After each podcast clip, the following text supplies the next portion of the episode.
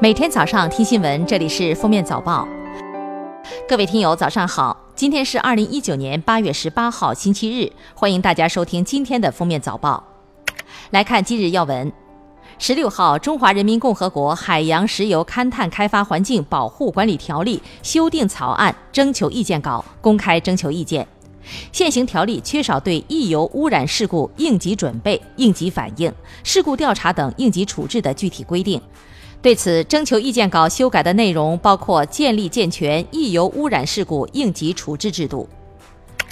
中国人头皮健康白皮书显示，中国受脱发问题困扰的人约有两亿，预计到二零二零年，养发头疗行业的市场渗透率将达到百分之二十。整个养发头疗及相关产业经济规模有望超过四百亿元。目前，中国秃头率最高的城市前三名分别为香港、台湾和上海。年轻人若想保住自己的秀发，保证充足睡眠时间才是王道。杭州市生活垃圾管理条例的决定从八月十五号起施行。此次修订有三个明显变化：将餐厨垃圾修改为易腐垃圾，对大件垃圾定点收集运输做了规定，加大处罚力度，增加信用惩戒手段。同时，杭州市生活垃圾分类操作指南也正式发布，列出了一百三十种常见生活垃圾的正确分类。下面是热点事件。二零一八年九月，与丈夫因情感问题爆发争吵后，女子怒火中开车上路，连撞八车，致两人受伤，随即当场被警方逮捕。八月十五号，当事人廖某因涉嫌以危险方法危害公共安全罪，在北京海淀法院接受审理。庭审现场，廖某数次流泪，坦言自己非常后悔。谈及家人，他几度哽咽，希望法庭从轻宣判。针对近期发生的亚马逊平台出现售卖港独 T 恤事件，亚马逊对中新网独家回应称，亚马逊一贯认可并尊重“一国两制”原则，这也是长期以来得到国际社会广泛认可的原则。在我们业务运营的每个国家和地区，我们都持续遵守当地不同的法律法规。二零一八年八月，刘海龙因行车争执，持刀对于海明进行殴打。于海明反抢砍刀，捅刺刘海龙，致其死亡。经查，于海明属正当防卫，不负刑事责任。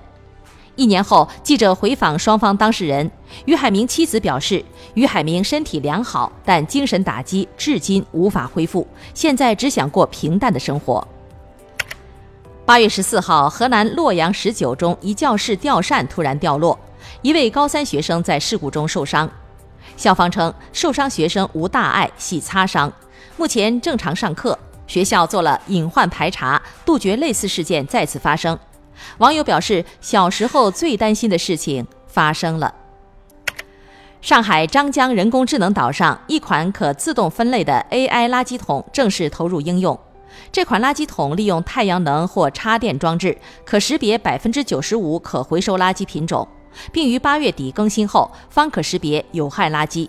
目前已有三十多个投入使用，年底前计划投放两千个于市面。下面来听国际新闻：斯里兰卡近日迎来年度盛大佛教节日之一的佛牙节，一张瘦成皮包骨的老象照片被曝光。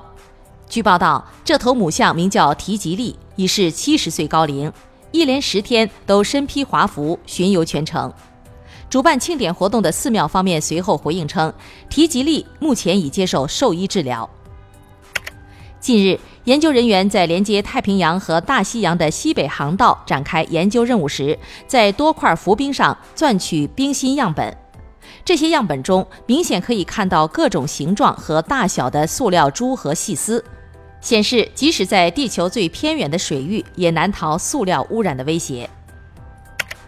瑞士海波派特 A 级公司发表论文称，已经研制出针对猫科动物过敏源的疫苗，将由猫来接种猫过敏疫苗，无任何明显毒性。过敏猫主人将会降低患哮喘等慢性疾病的风险，不用被迫将心爱的宠物送去收容所。公司 CEO 称，希望将这种急需产品尽快推向市场。感谢收听今天的封面早报，明天再见。本节目由喜马拉雅和封面新闻联合播出。